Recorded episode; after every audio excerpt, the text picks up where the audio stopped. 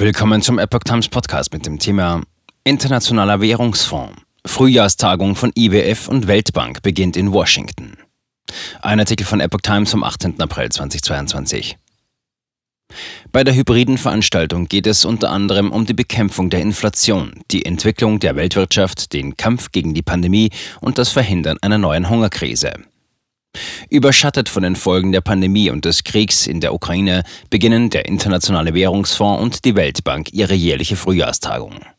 Zentrale Themen bei den Beratungen ab Montag dürften die Bekämpfung der Inflation, die Entwicklung der Weltwirtschaft, der Kampf gegen die Pandemie und das Verhindern einer neuen Hungerkrise in ärmeren Ländern sein.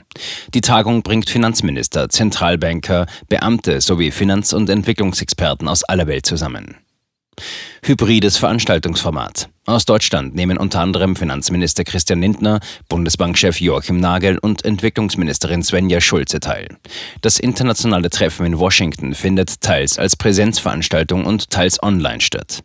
An den Beratungen sollen auch der ukrainische Regierungschef Denis Schmyhal, Finanzminister Serhii Marchenko und der Chef der Nationalbank der Ukraine, Kyrylo Shevchenko teilnehmen.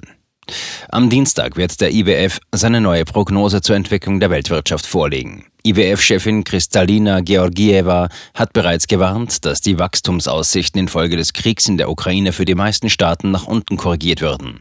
Der IWF hat eine globale Wachstumsprognose bereits im Januar infolge der Omikron-Welle um 0,5 Prozentpunkte auf 4,4 Prozent gesenkt. Ukraine-Krieg im Fokus. Am Mittwoch treffen sich die Finanzminister und Zentralbankchefs der Staaten der 20 wichtigsten Industrie- und Schwellenländer, zu denen auch Russland gehört. Es war zunächst noch unklar, wen Moskau für das Treffen schicken würde. Die US-Regierung hat angekündigt, bestimmte G20-Treffen boykottieren zu wollen, falls Vertreter Russlands teilnehmen und die Ukraine nicht eingeladen würde. Der Krieg in der Ukraine führt auch zu Verzerrungen auf den Rohstoffmärkten, denn Russland und die Ukraine sind für die globale Versorgungssicherheit wichtige Exporteure von Nahrungsmitteln wie Weizen. Russland und Belarus gehören zudem zu den wichtigsten Düngerproduzenten.